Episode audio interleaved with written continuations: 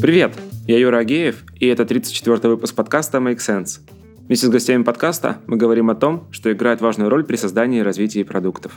Люди, идеи, деньги, инструменты и практики. И сегодня мой собеседник Михаил Правдин. Мы поговорим о том, почему люди не делают CastDev. Обсудим, что на самом деле скрывается за словосочетанием Customer Development, как этому научиться и сделать частью культуры компании. Подкаст выходит при поддержке Product Sense, конференция о менеджменте продуктов. Следующая конференция пройдет 15-16 апреля 2019 года в Москве. Миша, привет. Привет, Юр. Расскажи немного про себя, пожалуйста. Ну, наверное, та часть моей истории, которая будет интересна всем слушателям твоего подкаста. Я начинал работать в Билайне исследователем, работал в команде исследователей, мы проводили различные проекты, чтобы сделать билайновские продукты лучше. Потом перешел в команду к Алине в Сбербанк, тоже в роли исследователя. И вот после этого уже перешел в Авито, где возглавляю команду исследователей и, собственно, руковожу лабораторией UX Lab в Авито что значит руководить командой исследователей, потому что не все работают в больших компаниях, и не у всех она есть, тем более лаборатория. Ну, команда исследователей в Авито занимается, она помогает, у нас 25 продуктовых команд, и ребята, которые исследователи, помогают всем этим командам, собственно, проводить этот каздев, изучать пользователей, лучше понимать их, общаться с ними, тестировать идеи, прототипы. Вот у нас 5 человек, и мы, собственно, помогаем всем ребятам, продуктовым командам проводить тесты, интервью с нашими клиентами. Слушай, вот Каздев, классная тема, у нас даже там на нашем рынке продуктовом есть евангелисты, но если почитать чаты, посмотреть э, сети, ну в принципе там разговоры людей на конференциях, все про него знают, все читали, но мало кто использует. Как думаешь, почему? Слушай, на самом деле это вот прям самый топовый вопрос. И мне очень нравится, я сейчас не помню название статьи, Интерком, у них была статья на эту тему. И примерно, вот я прям сто процентов с ними согласен, там примерно говорит следующее. Отвечая на вопрос, почему же такая популярная тема и никто не каздевит на рынке на самом деле так, как хотелось бы. Кажется, что причина в том, что это один из самых сложных этапов в процессе продуктовой разработки. Потому что выйти из зоны комфорта, поговорить с клиентом, показать клиенту твое решение, это действительно сложно. Часто хочется этот этап скипнуть и представить себе, что, да блин, я хорошо вроде знаю клиента, я вроде такой же, как они, или я вроде хорошо понимаю суть проблемы, и то же самое с решением. Ну, вроде я придумал клевое решение, я его сейчас побыстрее сделаю, запущу, и уже посмотрю по факту, я его как-нибудь буду там дотюнивать, я уже буду его по факту как-то подгонять под клиента, или немножко с одного клиента там переориентируюсь на другого, ну, решение, я знаю, мое клевое. Так вот, э, мне кажется, что проблема, почему все знают, но мало кто делает, заключается в том, что это действительно сложный этап. Это тот этап, когда тебе нужно прям серьезно взять себя в руки, понять, что та то решение, которое ты придумал, или то видение проблемы, как ты его для себя формулируешь, это на самом деле нифига не проверенные гипотезы, и тебе нужно выйти из зоны комфорта и проверить вначале наличие гипотезы о проблеме, и потом уже следующим этапом выйти и проверить твое решение, решает ли оно ту проблему, которую ты валидировал на первом этапе. И, как я сказал, это действительно сложно, это действительно отнимает время. А вот тут мы переходим ко второй части этой проблемы. Мне кажется, что не во всех компаниях руководство позволяет, можно так сказать, своим сотрудникам, продукт-менеджерам тратить на это нужное количество времени. Ведь что получается? Каждый руководитель хочет как бы увидеть какой-то побыстрее физический результат. Если ты говоришь, что ты просто ушел на неделю и там общался с клиентами, валидировал проблему и пришел просто с пониманием, лучшим пониманием того, что есть проблема. К сожалению, для многих руководителей это, это звучит как я неделю что-то делал, не пойми что, и вот пришел, да, у меня на бумаге вот какие-то наброски, записи интервью, но как бы по факту никакой такого воплощения труда нету. И вот мне кажется, к сожалению, культура еще руководителей не до конца дозрела до того, чтобы прям осознанно отдавать сотрудникам часть их рабочего времени на вот это вот, на первые этапы как раз нужно больше внимания уделять каздеву. Окей, okay, то есть первая проблема это в каком-то смысле психологическая, то есть у людей такие механизмы защиты, ну что я пойду, я и так все знаю, потом мне еще больно сделать, ну, в эмоциональном плане. Все так. Вот, да. А насчет э, второй, ну, блин, тут, наверное, тоже как-то косвенно связано с, наверное, с психологией, в том числе руководителей. В некоторых компаниях они еще и сами эту идею придумывают. И такие просто, ребят, давайте это сделаем, а если кто-то пойдет и попробует ее проверить, это как бы такое, ну, недоверие, что ли, в сторону руководителя. Но это, мне кажется, тоже может быть. Вот такие варианты давай вообще сегодня не рассматривать, потому что я надеюсь, что все-таки в большинстве компаний тот процесс, когда руководители придумывали решения и просто отдавали, спускали ниже там продукт-менеджерам, проект-менеджерам, говорили, что все, ребят, вот это мы делаем, никуда не выходим, ни с кем не общаемся. Я надеюсь, что там те слушатели, которые у тебя есть, все-таки у них уже вот, вот этой проблемы нету. И тут вот скорее проблема в том, сколько руководители готовы инвестировать времени и сколько сами сотрудники, там, продукт-менеджеры готовы инвестировать своего времени, чтобы все-таки валидировать то понимание проблемы, которое у них есть. Смотри, я добавлю все-таки ну, в эту сторону, потому что есть еще точно ребята, которые работают, я не знаю, как это правильно назвать, я слышал термин продуктовый аутсорсинг, ну, то есть когда к ним приходит клиент и говорит, нам нужно сделать вот это, uh-huh. а их задача сказать клиенту, вам вот это не нужно. Uh-huh. в смысле, то есть именно провести продуктовую какую-то работу и правильно сформировать продукт, но вот это все равно это вроде бы им идею спускают, но их задача отстоять эту идею. Но в этом случае как Да, мне кажется, что ты прав, и что даже у таких команд, которые работают как привлеченные команды, даже если есть задача от клиента, они должны первым этапом, если клиент вбрасывает решение, валидировать, на какую проблему это решение направлено и попадает ли это решение, ну, собственно, в ту проблему, которую валидировали. Если они приходят с проблемой, то валидировать просто проблему. Да, они должны заложить вот это время, собственно, в тот скоп работ, который они обязуются выполнить сразу закладывать это время, а, обсуждать его с заказчиком, что они там первую там, неделю потратят как раз на лучшее понимание той проблемы, что описал заказчик. Или на валидацию того решения, что их просят реализовать заказчик. Хорошо. Два вернемся чуть-чуть, сделаем шаг назад и поговорим про Газдев как собственно, термин, как э, подход. Ну, короче, договоримся о том, как мы его понимаем просто-напросто. Что ты думаешь про это? Про Customer Development? Что это именно такое, да. Слушай, да. а можно я в тебя обратно закину этот вопрос? Давай. Потому что мне всегда интересно, как другие понимают этот термин, потому что это тоже хороший вопрос, потому что вот на рынке все Каздев, Каздев, Каздевить, как бы, а вот что это такое? Вот ты как понимаешь? О, сейчас я могу показать свою некомпетентность. Ну, давай попробуем. Нет, это, это, это, нормально, потому что вот я слышал совершенно разные вариации, поэтому, да, спасибо за вопрос. Сейчас попытаемся хоть как-то там определиться. Смотри, ну, насколько я это понимаю, это м- процесс проведения интервью с клиентом. Ну, на самом деле, интервью там не одно, а их там, насколько помню, три. Это экспертное, это проблемное и подтверждающее. То есть это процесс как раз, когда ты пытаешься выявить проблему на нескольких уровнях, и затем ну, убедиться в том, что все-таки проблема существует. Ну и в процессе этого всего там очень важно, ну если прям очень коротко, ну не навязывать там свою идею, не говорить в терминах будущего, ну вот что-то типа того, если прям супер коротко. Угу. Вот, супер. Я тебе скажу, что твое мнение, оно практически самое популярное на рынке. То есть мне часто говорят, что, ну, каздев — это когда ты с клиентом там общаешься, интервью проводишь, uh-huh. да, там кто-то вот добавляет, как ты сказал, три этапа, кто-то нет. Ну, примерно все вот так отвечают. Так, что Хотя на самом деле, на самом деле, да, на самом деле я вот тут вот э, не, не создатель, не основатель этого термина, и если просто открыть Википедию, почитать, э, что пишут про каздев, или почитать там Стива Бланка, которого считают основоположником, да, этого этого термина, то там на самом все деле все гораздо шире. То есть речь не только упирается в интервью, вообще Customer Development — это такой некий фреймворк, процесс продуктовой разработки, состоящий из нескольких этапов, где мы на начальных этапах должны найти своего клиента, потом его подтвердить, на третьем этапе создать покупателей и масштабировать свой продукт, на четвертом этапе отстроить под это все, масштабировать свою компанию. Вот. И интервью, при этом при всем, конечно же, этот термин говорит о том, что все наши эти этапы мы проходим постоянно опираясь на обратную связь от клиента. То есть все свои идеи, решения, понимание проблемы мы постоянно обстукиваем, постоянно находимся вот в таком, э, в, в коммуникации, в наблюдении за клиентом, чтобы э, нам маленькими итерациями двигаясь, не уйти не в ту сторону. То есть приблизительно вот в описании термин говорит вот про это. А вот дальше дальше... Это очень широкое, очень широкое, мне кажется, тогда описание. Широкое описание, все так. Но вот э, и говорить про то, что Customer Development — это проведение интервью с пользователями, кажется мне лично тоже неправильно. Почему? Потому что а вот э, занимаясь как раз исследованиями, я, например, прекрасно понимаю, что интервью — это лишь малая часть того, каким образом можно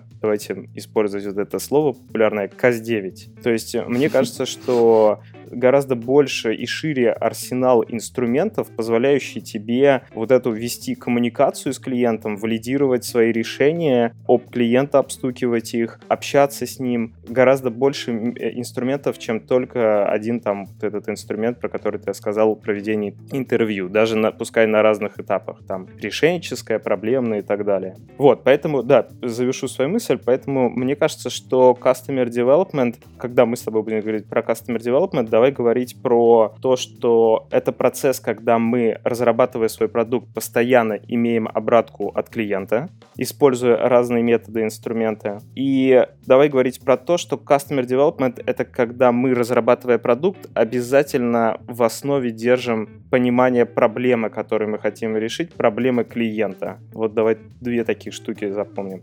Если, смотри, задуматься вообще о самом словосочетании Customer Development, то на самом деле даже само оно как бы намекает на то, что все там шире, чем просто да. это. Вот ты сейчас заставил меня задуматься прямо да, об этом. Все, все так. Но я, я вот, знаешь, я вот прям совсем в метод, методологию или, как это сказать, в, в описание термина сильно углубляться не хочу, но я бы хотел, вот здорово как раз, что ты про интервью сказал, хотел бы подсветить момент, что это шире, чем интервью история, угу. и вот как раз сейчас, может, про это тоже успеем с тобой поговорить. Хорошо. Хорошо. Но как-то уже людей получается сделать продукты, не используя CastDev? Это... Ты прям сыпешь хорошими вопросами. Это тоже больная тема. Ford с, со своими лошадьми и машинами, да, вот это популярное, что если бы он общался с клиентами, да, он бы лошадей все лучше и лучше делал. Или я часто слышу, что Стив Джобс, когда iPhone придумывал, тоже вряд ли бы ему клиенты сказали, что, ты знаешь, мы, мы хотим вот что-то похожее на iPhone, и вот он, они стали разрабатывать как раз-таки iPhone, да? Я больше всего люблю отвечать на этот вопрос аналогией с, э, с доктором. Мне кажется, что очень-очень похожая история с тем, как выглядит общение доктора и пациента. Смотри, если доктор будет общаться с пациентом и выписывать ему диагноз или выписывать лекарства, те, которые, о которых говорит клиент. Ну, например, пациент. Например, пациент говорит, вы знаете, вот у меня что-то живот болит, наверное, у меня там, я отравился чем-то. И ему врач сразу выписывает отравление и там таблетки. Получится ли вылечить пациента? Кажется, что нет. Кажется, что врач должен э, задать кучу вопросов, а как болит, а где болит, а когда начал начало болеть, и на основе всей этой информации составить диагноз и выписать ему решение в виде лекарств. Да? Может ли доктор поставить диагноз и вылечить пациента, если он не будет с ним общаться вообще? То есть если он не будет никакой обратной связи от него получать? Тоже кажется, что нет. То есть э, просто посмотрев или просто подумав о том, что может у него болеть, вряд ли ты сможешь э, предложить ему хорошее лечение. Поэтому вот мне кажется, у нас точно так же. Без Каздева сделать хороший продукт я лично считаю нельзя.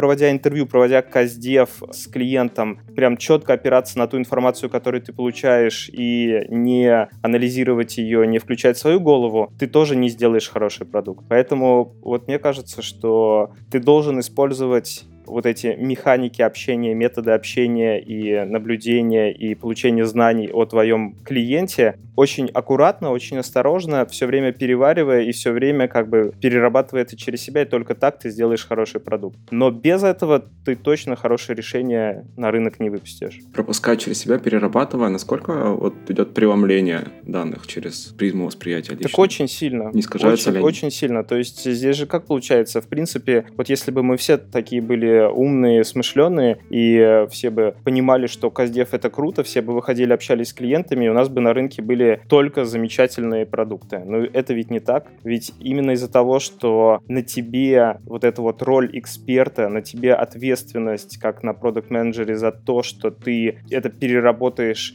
Вот увидишь в словах, увидишь, в, наблюдая за клиентом, что он делает, анализируя его проблему, увидишь, зацепишься за что-то интересное, из этого сделаешь хороший продукт. Вот в этом как раз-таки и заключается твоя экспертность, твое умение правильно валидировать проблему, правильно понять клиента и предложить ему хорошее решение. То есть в этом и сложность работы, скажем так. Хорошая мысль, очень. Давай еще вот в сторону данных посмотрим, потому что, ну окей, можно как бы пытаться делать продукт, не общаясь с людьми, а можно качнуться в другую сторону и тоже не общаться с людьми, но смотреть на цифры. Угу. Что лучше, каздев или данные, или все должно дружить? А вот тут две истории. Я сейчас их обозначу, ты мне напомни, если что-то подзабуду. Во-первых, про этапы. У нас же продукт развивается этапами, да, кто-то сейчас уже у него есть готовый продукт, и он хочет его улучшать, а кто-то сейчас просто на стадии есть какая-то идея или есть э, представление о проблеме, я вот только-только буду делать сейчас свой продукт. А вторая история, это вот как раз про что я говорил, про не только интервью, но и другие у нас есть методы для Каздева. Тогда про первую часть. Я считаю, что использование данных — это вот как раз история про этапы. Конечно, на этапе 0 у тебя нету никаких данных, ты не можешь посмотреть никакую аналитику, никакую поведенческую статистику. Ну, ты максимум можешь из интернета какие-то открытые источники данных почерпнуть, но это скорее данные там какие-то, не знаю, будут более общие, да, не относящиеся конкретно к твоему продукту. Когда ты имеешь уже готовый продукт и хочешь его развивать, хочешь его улучшать, хочешь сделать версию 2.0, переделать и так далее, вот тогда да, тогда у тебя уже есть данные, и ты просто обязан их использовать. И вот тут мы переходим ко второй части, к методам Каздева. Вот ты отметил про интервью. Лично мне кажется, что Каздев это, это э, не только интервью однозначно. Каздев — это любой метод или способ понимания клиента. Мы, глядя на данные, можем понять клиента? Иногда да. Иногда, смотря там пути пользователя, анализируя воронки, анализируя там на каких-нибудь когортах или наблюдая за отдельными пользователями, за его поведением, мы можем сделать какие-то выводы о том, как бы, что у него происходит, почему он так делает. Проводя интервью, можем понять лучше клиента? Однозначно да. Проводя опросы, можем? Да. Проводя юзабилити тесты, читая обратную связь, которую нам оставляют в магазинах приложений, читая тикеты, которые приходят к нам в службу поддержки, включая веб-визор и прям глазами клиента, э, наблюдая за тем, как он пользуется нашим интерфейсом, сайтом или мобильным приложением. Тоже да. Обсуждая, если есть в компании sales-менеджеры, обсуждая с ними то, чего хотят клиенты, как они себя ведут, можем ли показ 9? Тоже да. То есть вот тут вот, говоря про анализ данных, мне просто кажется, что это один из методов, который отлично подходит для Каздева. И нельзя не данные выкидывать, не отказываться от пользовательских интервью,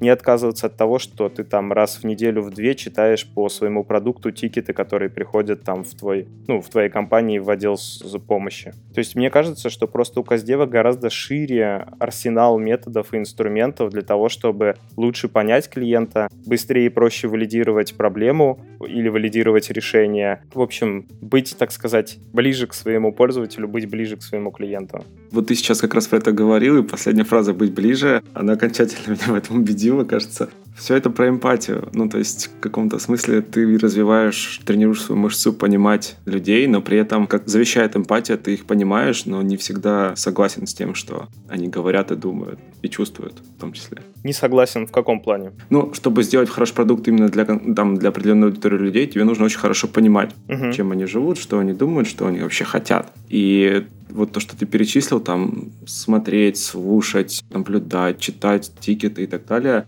позволяет тебе в каком-то смысле залезть в их шкуру, но при этом оставаться еще и самим собой, иметь критический взгляд угу. и через это создавать, ну, собственно, продукты. Да, да, Юр, вот прям все так. Опять вспоминаем аналогию со врачом. Ведь что может сделать врач? Он может просто, там, у тебя что? Ты мне говоришь, у меня вот живот там крутит, да, вот такие вот симптомы, а что ты ел? Вот это, вот это. И если, в принципе, проблема ясна, сразу выписываешь рецепт на решение этой проблемы. А может сказать, если он не уверен, он может сказать, так, а сходите еще кровь сдайте, так, а сходите еще вот там, посмотрите, не знаю, там, к другому врачу, мне это нужно, чтобы заглянули на вас вот с этой стороны, да? То же самое, он использует различные методы для того, чтобы более точно понять, в чем причина проблемы. То же самое делаем и мы. Можем ли мы только через интервью э, валидировать проблему? А, это хорошо завел, да, это типа сходите-ка на МРТ, да. Да, да, да. То есть, если ты уверен, если ты уверен, что пообщавшись, ты все четко понял, отлично, сохрани свое время, иди делай решение, и потом переходи к следующему этапу, валидируй решение. Если нет, загляни на это с других ракурсов. Посмотри на данные, почитай тикеты, я не знаю, что еще, поговори с sales менеджером Вот у нас в компании почти 200 человек команды sales менеджеров Юр, там огромный кладезь знаний. Они каждый день общаются с клиентами. Они каждый день работают с возражениями. Они каждый день помогают клиентам, там, я не знаю, развивать свой бизнес. Это вот как бы общение с ними, это уже там, не знаю, на 50%, на 70% понимания наших там профессиональных клиентов и это взгляд с другой стороны. И вот часто вот это вот взгляды с разных сторон помогают тебе очень-очень хорошо описать, очень хорошо понять, какую проблему ты решаешь, и очень классное решение сделать. Но здесь есть э, сложность и, скажем так, проблема. На это уходит время, да? То есть заглянуть с разных сторон, почитать там, посмотреть здесь, визы ресессии посмотреть и так далее. На это нужно время. А вот тут мы вспоминаем, про что говорили в начале. А если у вас это время и вообще начальство вам готово, скажем так, выделить неделю-две на то, чтобы вот так вот хорошо разобрались в, как ты сказал, проникли симпатией к своему клиенту, хорошо поняли, что у них происходит. Если выделяет, круто. Но себя тоже, мне кажется, здесь нужно как-то ограничивать. То есть поставить тикеты можно читать бесконечно. Их там 12 тысяч в сутки приходят. Там слушать, смотреть сессии пользователей тоже, я считаю, можно там просто сесть и месяц смотреть. Но здесь себе четко нужно описать задачу. Я хочу проверить гипотезу о том, что вот когда ты себе так описываешь на вход задачу, задачу, ты такой, хорошо, я тогда поищу это, чтобы проверить эту гипотезу, поищу вот по таким запросам тикеты, я тогда посмотрю вот именно эти сессии, которые касаются моей гипотезы, я тогда проведу вот такие вот интервью с этой аудиторией, чтобы проверить, опять же, эту гипотезу. Вот когда ты себе такие рамки поставил, описал свою задачу, все, тогда ты уже как бы в обозначенном скопе работ двигаешься и не растягиваешь свой каздев на месяц, на два. Хорошо, ну раз уж мы заговорили про время, как вообще правильно распределять, ну или неправильно, эффективно, я не знаю, между как раз формулированием, собственно, проблемы, которую ты хочешь исследовать, формулированием гипотезы и, собственно, проверкой и дальше разработка.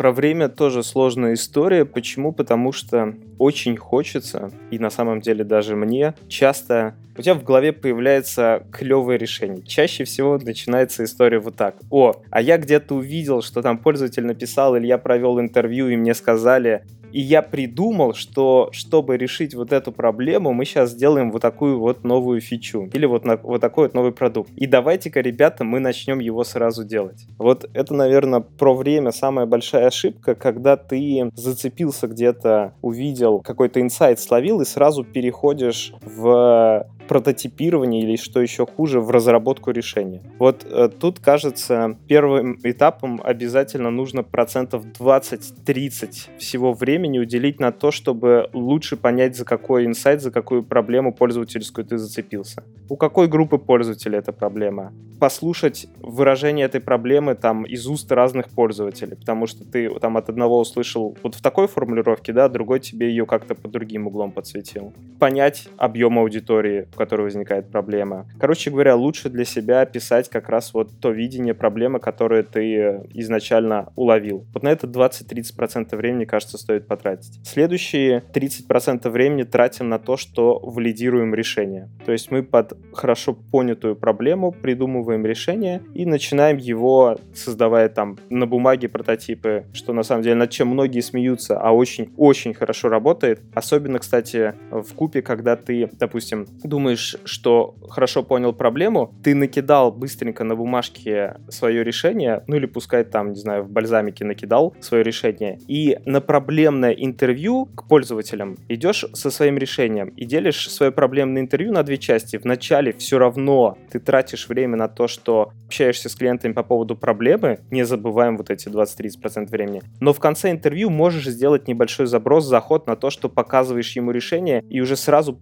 примерно хоть понимаешь, в ту сторону ты двигаешься или нет. Ну, чем дальше, тем делаешь более рабочие прототипы, и вот вторые 30% времени, как я сказал, тратишь на то, что, сделав прототипы, ты их валидируешь, а решает ли этот продукт ту проблему, которую ты нашел. Ну и после этого оставшиеся, сколько у нас там остается, 40%, 40%, да, 40%, это разработка и после разработки наблюдение за тем, что происходит уже на реальных данных. Тоже вот этот этап наблюдения, мне кажется, иногда теряется, то есть мы запускаем, и так как вроде два раза уже валидировали, мы такие, отлично, хорошее решение запустили, и забываем четко смотреть на то, что изначально, описав проблему, мы говорим, что решая эту проблему, мы хотим вырастить, ну и указываем какую-то ключевую метрику, которую мы растим. Это решение проблемы принесет что-то только нашему бизнесу, там, или только клиенту, или и нам, и клиенту. Ну, короче говоря, мы описываем это через какую-то метрику. И вот после разработки запускаем, мы как раз на этот показатель смотрим.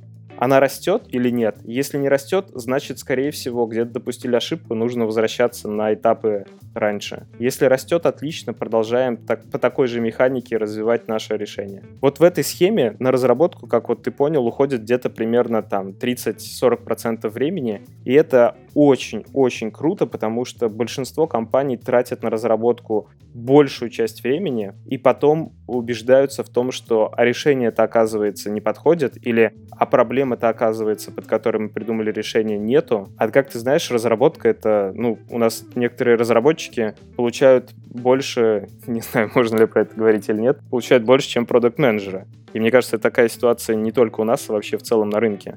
И загружать этот самый дорогой ресурс больше всего невалидированными проблемами, невалидированными решениями, как мне кажется, кощунственно. Да? Поэтому вот первые, на первые два этапа мы обязаны 60% нашего времени потратить.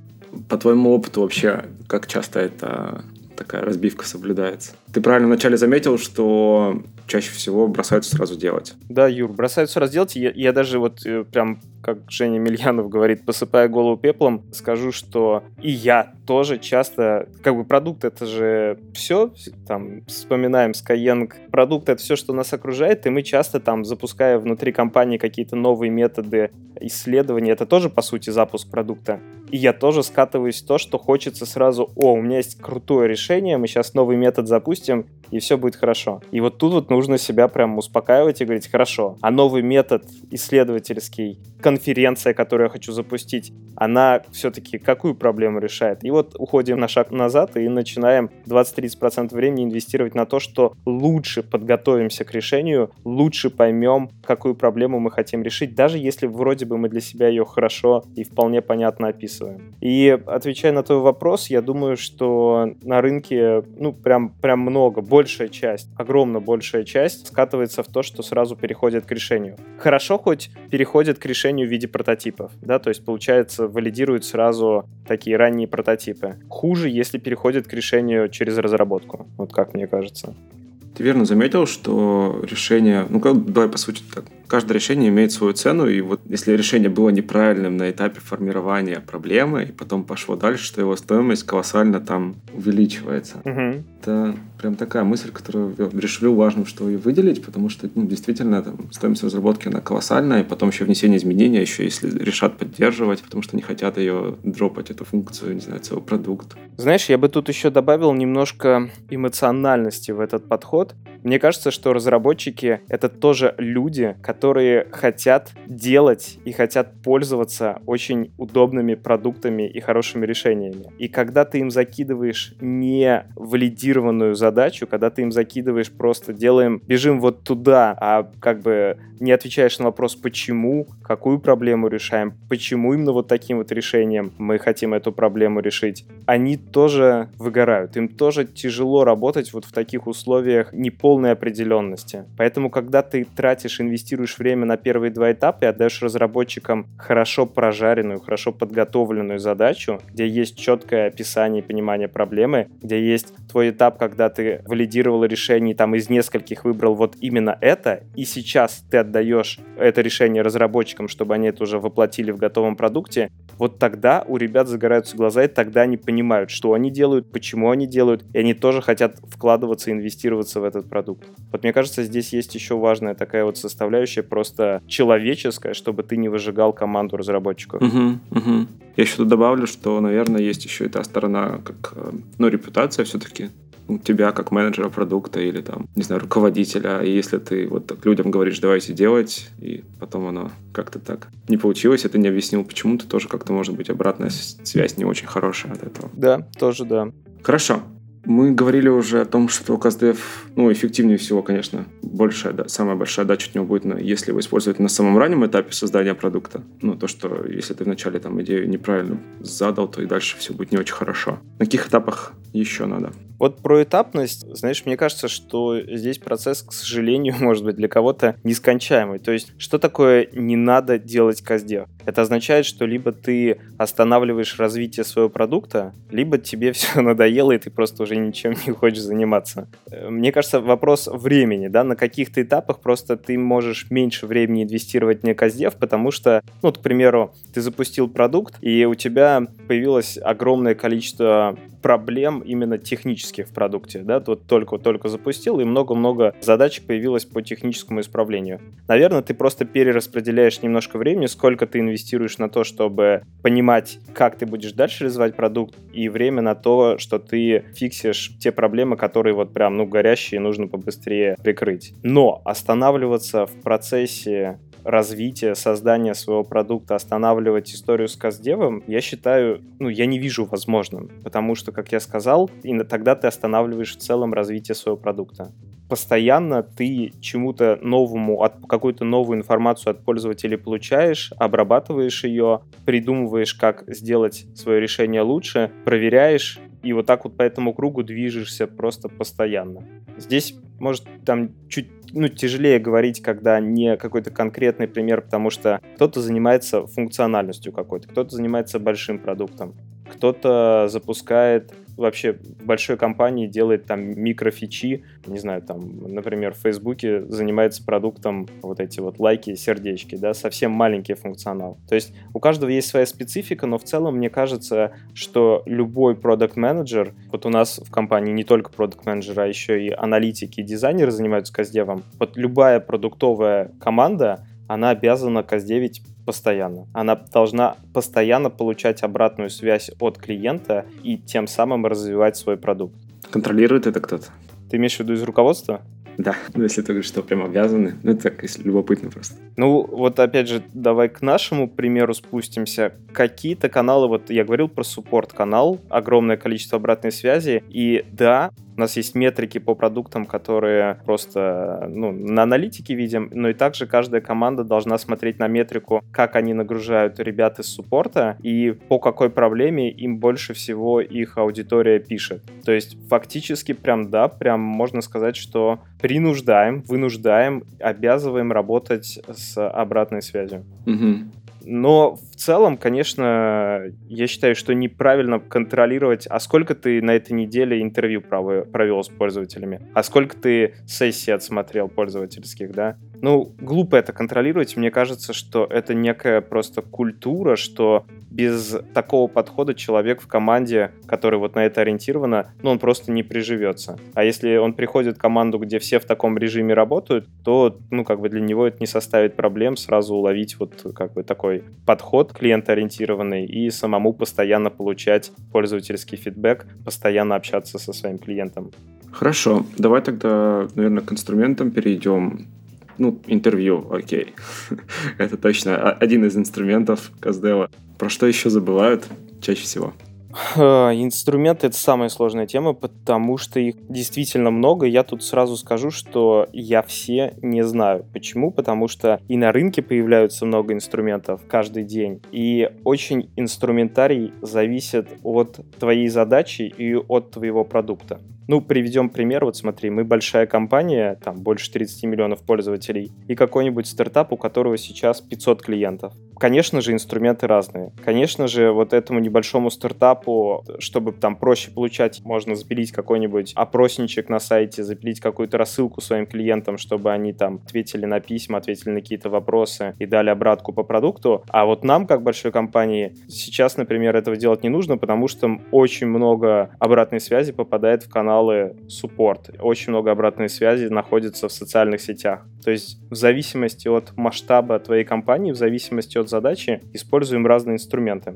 Но если по ним быстро пробежаться, давай вот прям такой блиц устроим, угу. вот мы говорим интервью, часто думая о том, что это вот э, one-to-one, сели, поговорили.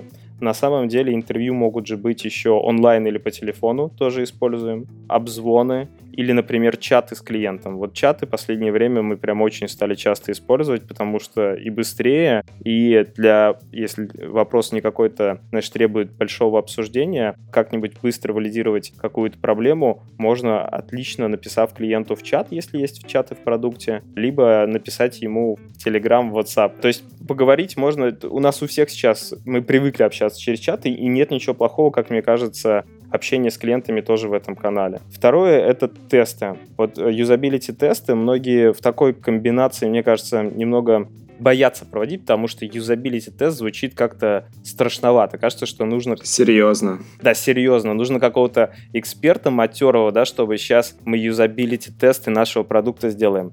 Давай зачеркиваем юзабилити тесты и называем это показываем свое решение. Вот в такой комбинации ты это можешь сделать, э, выдернуть коллегу из юридического отдела и показать ему свое решение, потому что там бухгалтера, юристы, те функции, которые с продуктом не связаны, да, им тоже можно их использовать как аудиторию. В таком словосочетании тебе легче выйти к клиенту и просто показать свое решение, помолчать и послушать, что он говорит, как он им воспользуется. Поэтому вот эти юзабилити-тесты, зачеркнутые демонстрация своих решений, могут быть коридорные, когда мы показываем коллегам, могут быть удаленные, когда мы это делаем, опять же, там по скайпу или там через какие-нибудь приложения удаленные. Могут быть лабораторные, если все-таки в компании есть лаборатория или ты привлекаешь экспертов, но это, как правило, демонстрация решений, ну, такие более сложные, скажем так, более комплексные, когда тебе прям нужно проверить продукт целиком, а не какую-то конкретную часть или конкретную фичу. Ну и вот немодерируемый, наверное, слышал, такие есть на рынке инструменты Fabuza или там американские аналоги User Zoom, User Testing, которые... Кстати, не слышал, если можно, давай поговорим. Да, это вот такие решения, которые позволяют э, твой прототип или твой продукт прогнать на юзабилити тестирование онлайн. Ты просто отправляешь там список вопросов, сценарий, как пользователь должен пройти по твоему продукту, и отправляешь ссылку респондентам. И они выполняют задания, которые ты указал, а ты потом просто отсматриваешь видеосессии и анализируешь, какие есть проблемы в продукте. Здесь есть одно но. Последнее время, как мне кажется, вот инструменты веб-аналитики, они подтянулись до того уровня, что в принципе, если ты понимаешь, какую задачу вот в какой части твоего продукта пользователь пытается решить, и отсматривая сессии, ты можешь, в принципе, также получить такой же результат, как когда запускаешь вот такой удаленный немодерируемый тест. Mm. Но если отсматривая сессии, ты иногда не понимаешь, что делает пользователь, да, почему он вот там вот просто смотришь сессию, почему он вот так вот ходит, почему он сюда жмет, почему пользуются этими фильтрами, тогда вот можно прибегать к таким вот методам типа фабуза. Я помню, такие были штуки раньше для тестирования, точно. Наверное, сейчас есть. Так вот, наверное, это они есть, как, когда ты загружаешь и проводишь вот такой юзабилити онлайн. Хорошо. Eat your dog food. Как метод, на самом деле, Юр, тоже зависит от э, компании, тоже зависит от продукта, но вот ко мне часто приходят менеджеры, которые просят провести какое-то интервью с пользователями или показать им решение. Я говорю, а хоть раз там ты сам пытался с помощью этого продукта, с помощью этого решения прийти к какому-то результату. Ну, то есть, допустим, берем Авито, там, найти квартиру или найти машину, да? И ответ нет. И вот тут вот думаешь, блин, ну как, если ты сам даже ни разу не пробовал, как можно выходить к аудитории и спрашивать, ребят, а что вам в моем решении нравится, что нет, какие есть проблемы, если ты сам ни разу прям не садился, не ставил перед собой цель найти, ну, знаешь, не вымышленную такую, я сейчас кнопочками там пощелкаю, фильтрами поиграюсь, а прям поставить себе цель, найти там на Авито квартиру. И это вот прям как бы, я считаю, обязательно... Я тут люблю рассказывать историю, если у нас есть минутка. Когда работал в компании Beeline, нам всем на мобильную связь выделяли большую сумму. Давай там, предположим, я точно цифру не помню, но обычным сотрудникам рядовым порядка 7 тысяч, менеджерам аж до 15. Примерно так это было. И ты просто, ты вообще не знал ничего про Билайн, потому что когда ты ехал в роуминг, когда ты там, не знаю, продлевал интернет, продлевать интернет не нужно было. Ты брал себе просто пакет до 100 гигов, в роуминге у тебя вообще не было хлопот, потому что любая поездка входила там в эту сумму, ты мог каждый день пользоваться и звонками, интернетом. Короче, ты вообще никак не связывался ни с личным кабинетом, ни со службой поддержки, не читал сообщения, которые в роуминге приходят. Ты жил как просто в шоколаде. Пришел в какой-то момент э, директор по клиентскому опыту, Артем Вартанян, посмотрел на это все дело и сказал, нет, ребят, ни, здесь никакого eat your dog фуда нету. Давайте-ка обычным сотрудникам 400 рублей, менеджерам 600 рублей. И что началось? Просто хождение по Билайну одного там команды одной к другой, у тебя в личном кабинете непонятно, что эти графики значат со статистикой. Твоя смс в роуминге меня запутала, я себе там подключил, с меня тысячу рублей сняли. Это, это очень важно, если твой продукт не на какую-то там B2B, да, специфическую аудиторию, если ты все-таки в целом такой рыночный, среднерыночный продукт, то пользоваться самостоятельно им, это прям очень важно, и, к сожалению, даже это часто не делают. Хм, классный пример у тебя, да? Да. Очень крутая история, я вот прям очень люблю рассказывать. Дальше возвращаемся к методам. Маркетинг. У маркетинга же тоже куча арсенал методов. Они, как правило, количественные, часто количественные. Фокус-группы, опросы, анализы рынка, обзвоны, side-by-side тесты и так далее. У них там прям даже сильно забуриваться не буду, но арсенал тоже большой тоже custdev. На самом деле, просто там его количественная часть, когда мы там валидируем то, что узнали на интервью, валидируем на фокус-группах или на опросах. Но это тоже custdev. Аналитика, про которую мы с тобой поговорили, да, данное поведение, АБ-тесты, воронки, опросы, вот э, любит NPS проводить опросы. На самом деле все там CSI, NPS, все варианты опросов удовлетворенности тоже Каздев. Наблюдение удаленное, визоры. Вот я рассказываю часто, мы Эпси используем на мобильных приложениях, когда можно вот удаленно посмотреть сессии клиентские прям в, в записанном режиме. Все инструменты для наблюдения за клиентами удаленного. Анализ ввода. У нас куча разных в продуктах форм. Это форма запроса, поисковая форма. Это какие-то вот у нас, например, на Авито есть заметки к объявлениям. Это запросы в помощи. Куча всего, что, где человек вводит какую-то кучу форм, где человек вводит информацию, и мы тоже должны ее просматривать. Вот, например, кейс был от Сбербанка, когда они в мобильном своем приложении, у них сверху есть поисковая строчка, и они обнаружили, что, по-моему, один из самых популярных запросов в эту поисковую строчку не там типа перевести деньги или там какой у меня, какая карта, а там как выйти из приложения. Представляешь, да, то есть пользователь не находил это в интерфейсе и вводил это в поисковый запрос. Вот все возможные формы, где нам э, люди тайпят что-то, вводят какие-то запросы, вот анализ их тоже казде. Поддержка, про которую поговорили, это, ну, это просто кладезь, особенно в крупных компаниях. Вот я говорю, у нас 12 тысяч тикетов в день. Там просто предложений, багов, жалоб, недовольств или, наоборот, э, радостных упоминаний куча. Это очень много информации. Отзывы в магазинах приложений, отзывы в социальных сетях. Сейчас куча инструментов, которые позволяют это дело все парсить. Просто сводишь, да, в единую, в одной программе и тоже по своему продукту все это дело можешь спокойно почитать. Менеджеры по продажам, тоже про которых поговорили. Вот примерно мы сейчас с тобой проговорили скорее про верхнеуровневый. Это не совсем про... Это, знаешь, мы поговорили с тобой про методы, но не про инструменты. А вот под эти методы на рынке очень много инструментов, и вот туда я не буду углубляться, потому что, как я сказал, даже я, скорее всего, их все не знаю. И я думаю, что тут лучше под твою задачу ты такой понимаешь, что мне нужно сейчас провести какой-то опрос на сайте, и начинаешь анализировать инструменты. Ты используешь, ну там, с помощью там Яндекса, Гугла или Facebook помоги, спрашиваешь, кто какие инструменты использует, и либо сам разрабатываешь какой-нибудь опросничек NPS, либо используешь там какой-нибудь юзабилый инструмент, когда шипзик э, на сайте прикреплен, и тебе в любом месте пользователи могут оставить обратную связь. Или добавляешь такой раздел в меню сайта, или ты проводишь e-mail рассылку, если тебе нужен опрос. То есть ты под себя выбираешь э, какой-то наиболее оптимальный инструмент. И вот тут скажу, что опять же, нету никакой, э, никакого единого решения для всех. Вот здесь тоже есть некое проявление твоей экспертности. Насколько ты хорошо подберешь инструмент, насколько ты грамотно подберешь его под твою задачу, вот такую обратную связь от клиента ты получишь, такого качества каздев ты и проведешь. И вот тут вот, опять же, возвращаемся к тому, если ты хороший эксперт, у тебя там результат получишь лучше. Если ты к этому отнесешься так себе, непонятно для чего запилишь NPS, непонятно в каком месте сайте, какая аудитория туда на него там, на этот NPS опрос будет отвечать, вот такие результаты хреновые ты и получишь. То есть здесь тоже нужно там по максимуму приложиться, проявить свою экспертность. И вот как раз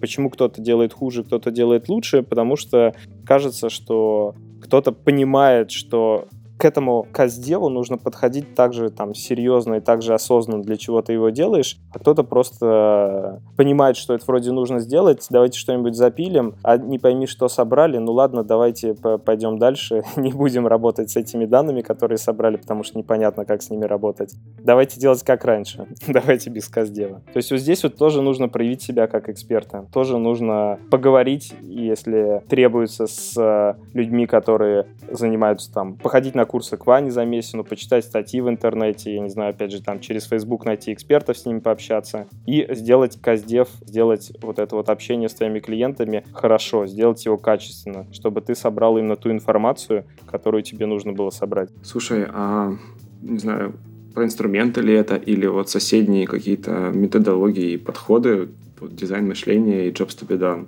Они часто упоминаются, ну, не то что в контексте каздева, но где-то рядом. Угу. Давай вот про это. Что ты думаешь на этот счет? Насколько они близки вообще? Входят ли они в понятие такое широкое каздева, о котором мы вначале говорили, или все же это отстоящее? Сложная история. Давай тут свою позицию буду выражать. Знаю, что будут какие-то со мной не согласны, но попробуем вот примерно так про, про дизайн мышления Jobs to be done поговорить. Мне кажется, что... Начнем с дизайн мышления. Мне кажется, что рынку требуется переупаковка каких-то, в принципе, понятных и известных подходов для того, чтобы потом были эксперты, которые могли это продавать. То есть вот был customer development, потом в какой-то момент э, стало дизайн мышления, дизайн мышления, давайте делать дизайн мышления, продукты запускать через дизайн мышления. Это что-то совсем новое или это переупаковка старого для того, чтобы вот эти люди, эти компании могли эту методологию, этот фреймворк, как угодно назови, продавать? Вот как мне кажется, что в целом в дизайн мышлении нету абсолютно ничего принципиально нового. Мне кажется, что дизайн мышления — это, по сути, тот же customer development. Возможно, есть разница в том, ты находишься на каком этапе развития своего продукта, и, может быть, есть разница в масштабе компании, где ты используешь механики дизайн мышления, где ты используешь механики customer development. Но в целом, как мне кажется, дизайн мышления — это тот же custdev,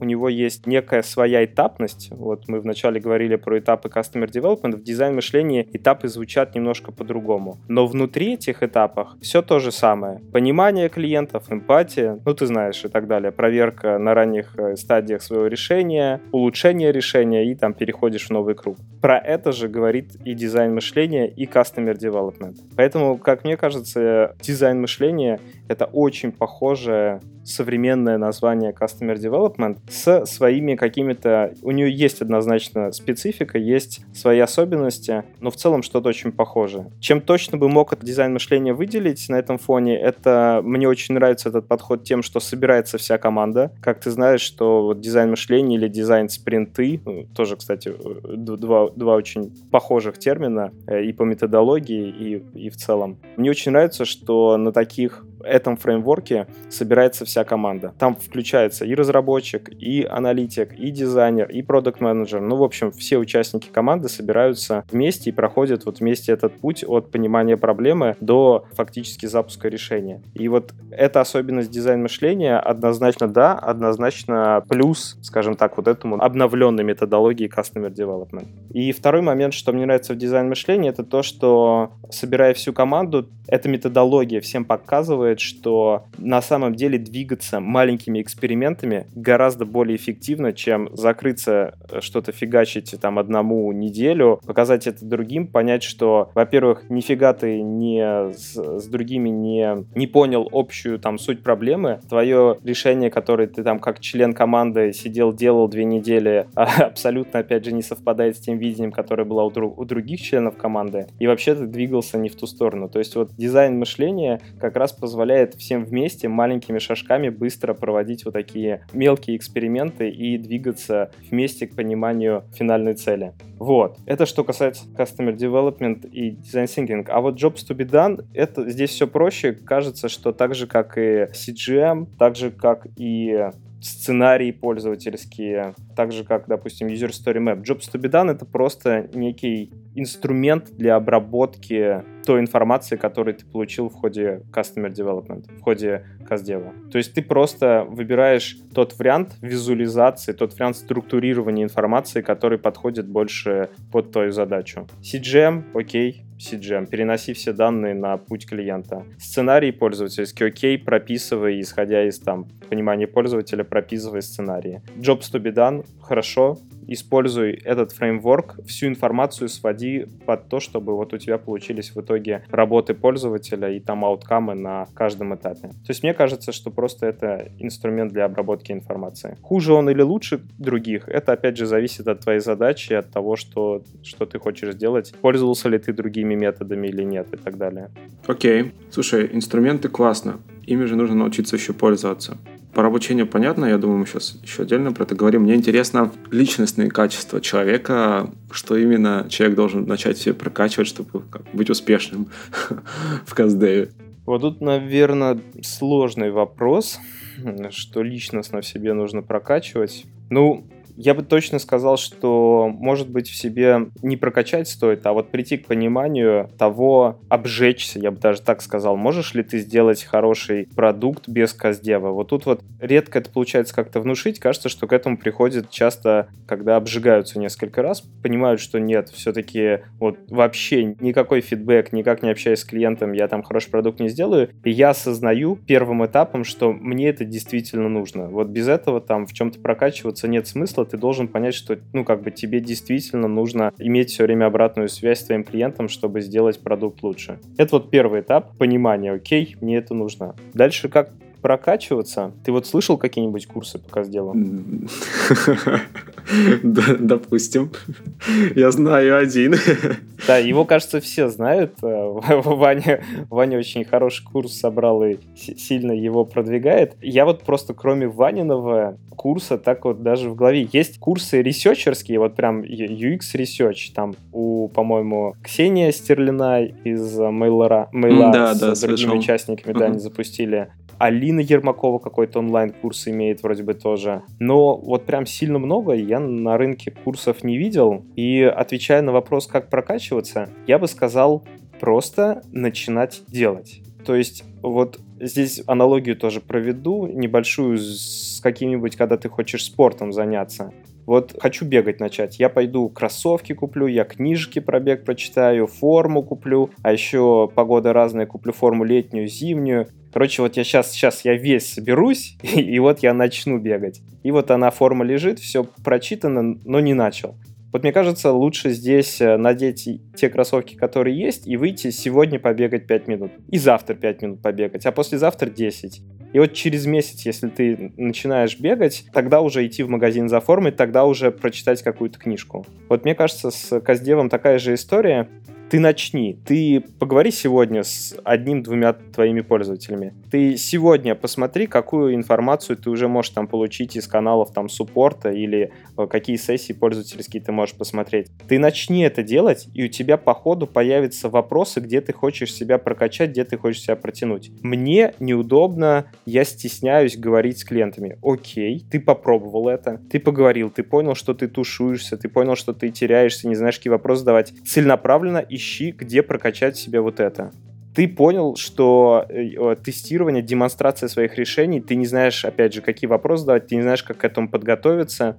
Ты пробовал показать, но видишь, что у тебя не идет, видишь, что результата нету. Окей, целенаправленно ищи что-то про юзабилити тесты, про то, как лучше их проводить, читай статьи, или вот целенаправленно, опять же, может, где-то есть какие-то курсы там дневные или короче даже именно по тестированию. То есть вначале все-таки я бы сказал, что лучше начать это делать и понять, где у тебя что западает, потому что в целом в этом нет ничего сложного. Проводить интервью и показывать свои решения, Юр, вот, ну, как мне кажется, интервью — это общение, а демонстрировать решение, ну, ты просто показываешь, сидишь, молча слушаешь, что говорит тебе в, в обратку человек. Это, конечно, может быть, меня там закидают э, камнями, скажут, что это вообще нифига не экспертно, это вообще не методологично, ты можешь задавать не те вопросы, но ты, когда начинаешь это делать, не обращаешься к экспертам, не через чью-то голову пропускаешь вот эту коммуникацию с клиентами, да, там через агентство или через какого-то исследователя, а когда начинаешь это сам делать, ты уже от этого начинаешь выигрывать. Ты уже сам, вот ты говорил про эмпатию. Нельзя эмпатией заразиться, если ты там через агентство research провел. Ты, ты реально должен увидеть или услышать клиента самостоятельно. Ты это будешь вначале делать неправильно, и это хорошо. Ты как минимум хотя бы начнешь слышать своего клиента, а вот чтобы делать это качественнее, тогда уже, вот как я сказал, выбирай, в чем именно хочешь прокачаться, и через все тот же всемогучий Яндекс и Google ищи, где ты это можешь сделать. Статей много хороших, на самом деле, книжек много хороших. И повторюсь, тут не буду, наверное, супер... Не скажу что-то супер нового. Очень хорошая книжка, если именно про интервью говорить. Действительно хорошая книжка «Спроси маму». Если говорить про юзабилити тестирование, то тут по такому запросу «как делать, как проводить» очень много хороших статей написано за последние пять лет даже на русскоязычных ресурсах ресурсах. Я думаю, на 70% можно оттуда почерпнуть всю информацию. Вот, Юр, такой ответ. Слушай, а по времени? Мы вчера просто на одном из вебинаров, да, Product Mindset обсуждали скорость привития навыка, но мы там обсуждали про метрики, типа, как долго нужно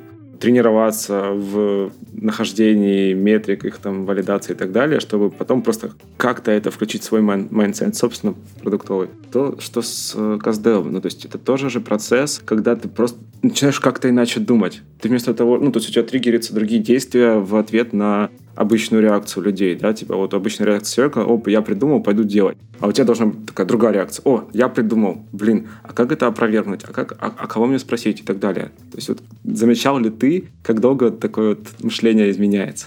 Очень зависит от человека, очень зависит от того, был ли у него до этого какой-то опыт или нет. Вот у людей, которые с рынка приходят там, в эту профессию, профессию продукт менеджера или дизайнера, так сказать, нулевые, э, довольно быстро можно выработать вот этот подход, когда, ого, я услышал, мне нужно вначале это проверить, мне нужно потом проверить решение, то есть вот этот механизм, как ты описал, запускается в голове. У тех, кто уже работал, и особенно в роли, допустим, проект менеджеров когда есть задача, ее нужно просто затащить. Вот когда они становятся продуктами, вот здесь сложнее, потому что все-таки в голове перестроить э, механизм, перестроить вот эту цепочку, что прежде чем что-то сделать, нужно как бы это валидировать, вот тут вот чуть сложнее. Про время не скажу, у всех совсем по-разному. Кто-то вот как-то сразу настроен на такую клиентоориентированность, клиентоцентричность, и на такой механизм, когда ты все все твои идеи и решения это непроверенные гипотезы, и ты их всегда проверяешь. А кто-то к этому приходит прям через э, там, полгода-год, когда несколько раз или много раз даже сильно обожгутся, пока их прям, знаешь, по голове не стукнет. Ну, вплоть даже до того, что могут там из компании уволить, потому что, ну, типа, вот уже твой там третий, четвертый релиз, и все не туда. Почему? Потому что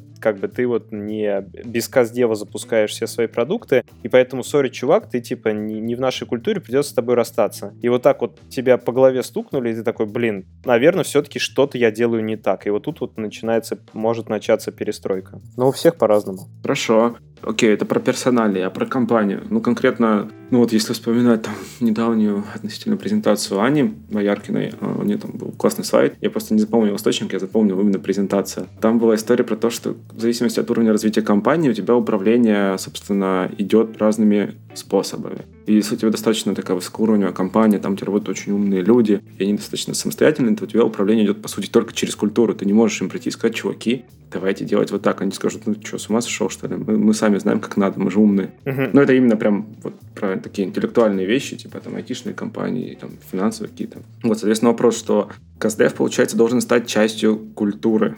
Иначе ты людей, ну, скорее всего, не заставишь, только если там их штрафовать не будешь. Ну, короче, начнут разбегаться тогда. Не знаю, как сделать так, чтобы он стал частью культуры компании. Тут однозначно да, я полностью с тобой согласен. Это точно должно быть просто культурным кодом, когда ты приходишь, и все вокруг, опять же, за это попсовое слово, извините, и все вокруг каздевит. И ты такой, опа-на, даже если я до этого не сильно каздевил или вообще не каздевил, ты либо остаешься в компании и начинаешь это делать, либо уходишь. Как сделать, чтобы это стало частью культурного кода?